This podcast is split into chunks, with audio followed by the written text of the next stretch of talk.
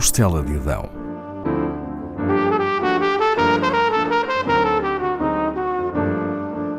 Com Paula Castelar.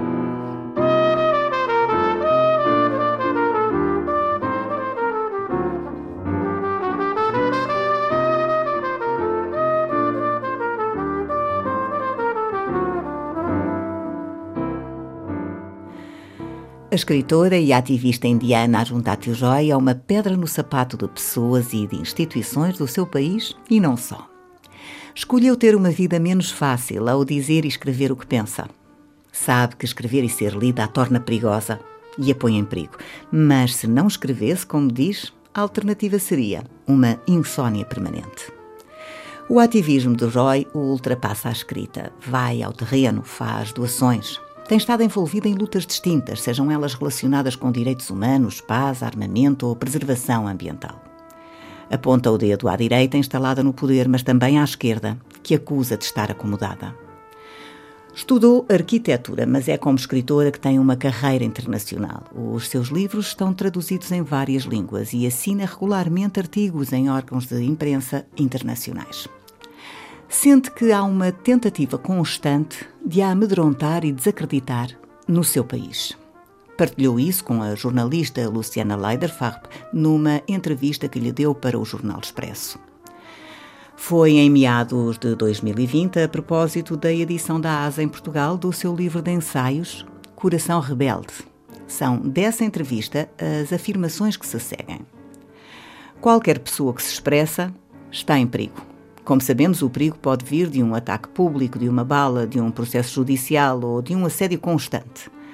Já tive instaurados vários processos. Já tive gangues a entrarem na minha casa e a partirem tudo. E já vi muita gente a ser presa por mostrar oposição. Esse é o lado irónico. Se alguém como eu disser alguma coisa, é como se uma montanha caísse sobre ele. Começam a tentar desacreditá-lo, a distorcer as suas palavras. Acontece o tempo todo. O Deus das Pequenas Coisas, seu romance de estreia, venceu o Man Booker Prize, tornando-a a segunda pessoa de origem indiana a receber o prestigiado galardão. O primeiro tinha sido Salman Rushdie. O Deus das Pequenas Coisas conta a história de uma família do sul da Índia que se espalha pelo mundo e se reencontra na sua terra natal. A obra teve excelentes críticas em vários países e o livro tornou-se um sucesso de vendas internacional. Arundhati foi comparada a grandes nomes da literatura, mas nem todas as opiniões lhe foram favoráveis. Na Índia, no estado de Kerala, teve de responder a acusações de obscenidade devido a descrições de cariz sexual que fizera. Na época, a autora doou o valor do Booker Prize a um movimento que se opunha à construção de uma barragem, pois a infraestrutura não beneficiaria as populações locais e causaria a deslocação de meio milhão de pessoas umas sem qualquer indenização e outras com compensações muito reduzidas. Também ofereceu os royalties de venda de um outro livro à Survival International, uma organização indígena que luta pela sobrevivência do seu povo. Susana Arundhati Roy nasce em Shillong, na Índia, em 1961, filha de um hindu de Calcutá e de uma cristã de Kerala. O respeito pela diversidade religiosa será uma das muitas causas que abraçará. Os pais divorciam-se quando têm dois anos e, durante um período, reside com o irmão, a mãe e o avô materno. Lembra-se de sentir a desaprovação da família em relação à sua mãe por esta ter quebrado regras. Casara com alguém de outra religião e separara-se, contrariando duplamente a tradição. Isso era como uma mancha que também a atingia. Diziam-lhe que o facto de ser fruto de diversidade religiosa e de um divórcio a impediria de casar quando crescesse. Arundhati e o irmão têm uma educação cristã. A mãe funda uma escola em Kerala, defende os direitos das mulheres na sua comunidade e os filhos crescem com o seu exemplo.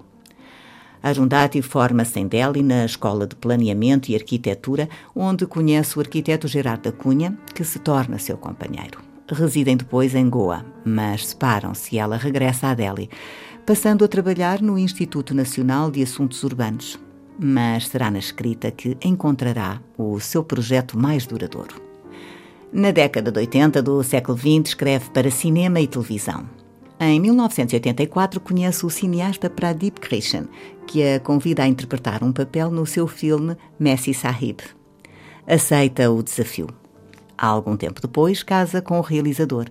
Será uma união amorosa e profissional, pois trabalham juntos noutros dois filmes. Arundhati escreve os argumentos de Annie, que venceu o Prémio Nacional de Melhor Argumento nesse ano, e de Electric Moon, onde também representa. O casal colabora ainda numa série televisiva, mas acaba por separar-se. Arundhati já então se afastara do mundo do cinema que a decepcionara. Escreveu muitos milhares de páginas, embora apenas dois romances. Tem-se dedicado mais à escrita de artigos e ensaios. Considera essa sua escrita urgente, pois através dela pretende alertar as pessoas, contribuir para mudanças que julga imprescindíveis na construção de um mundo melhor. Tanto denuncia perseguições religiosas ou atentados ambientais, como aponta o dedo ao injusto sistema de castas que continua a vigorar na Índia, apesar de ser proibido desde 1948. Como diz, as crianças sabem o que é o sistema de castas antes de frequentarem a escola. Está no leite materno. Os temas que a incomodam integram a sua ficção, mas vive a escrita de romances de outro modo, com tempo prazer, apreciando cada momento. Gosta de morar com as suas personagens, de as manter ao seu lado. Além de O Deus das Pequenas Coisas, escreveu O Ministério da Felicidade Suprema, romance publicado em 2017. Na entrevista ao Expresso, referida antes, conta que se dedicou à escrita de ensaios após ganhar o Booker, quando a sua fama a fazia estar na capa de todas as revistas. Foi um momento de viragem na sua vida e na sua popularidade. São suas as palavras seguintes. O nacionalismo hindu subiu ao poder e levou a cabo uma série de testes nucleares. E houve uma mudança radical na linguagem pública Senti que, se não dissesse nada, seria considerada parte desta nova realidade. Então escrevi o primeiro ensaio, O Fim da Imaginação. A partir desse momento e até hoje, sou considerada antinacional, anti-índia e todo o tipo de epítetos aos quais já não reajo porque me habituei a eles. A sua escrita e o seu ativismo têm ainda valido reconhecimento internacional. Em 2014, a revista Time considerou-a uma das 100 personalidades mais influentes do mundo. Pelo seu ativismo, recebeu, entre outros, o título de Mulher de Paz no Global Exchange Human Rights Awards em São Francisco, o Prémio da Liberdade Cultural da Fundação Lennon e o Prémio da Paz de Sydney. Além do Booker Prize, a sua escrita conquistou outros reconhecimentos. Destaca o Prémio Norman Mailer de Escrita Distinta e o Prémio Sahitya da Academia de Letras da Índia, que a autora recusou aceitar em protesto contra o governo indiano. Diz que escrever um romance é semelhante a construir uma cidade. Há planos que se fazem e desfazem, caminhos e estradas, becos e ruelas percorridos. Vive na Índia por sua escolha, apesar das dificuldades e dos riscos que corre. São vários os processos contra ela em tribunal. Já foi apedrejada à porta da sua casa, recebeu ameaças e teve o seu apartamento invadido por gangues. Deliberadamente escreve para jornais estrangeiros de grande tiragem. Ser lida no estrangeiro por milhões de pessoas confere-lhe alguma segurança. Mas diz: Todos os dias vemos pessoas a serem presas. Seria estúpido não ter medo. Há noites em que não se dorme, pensando no que se vai passar.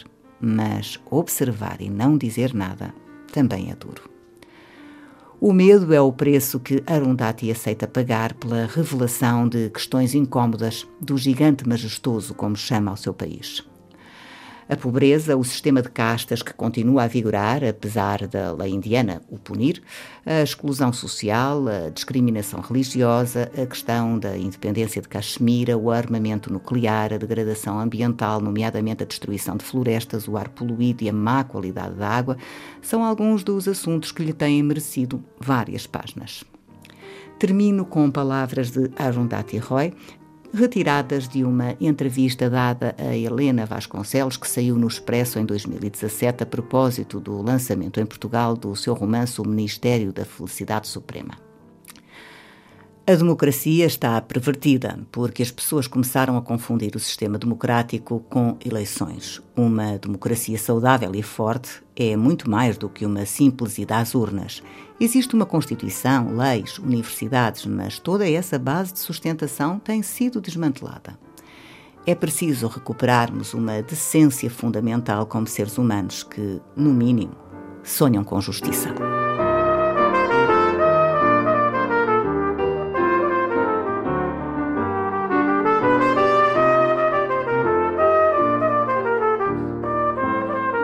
Costela de Adão, com Paula Castelar.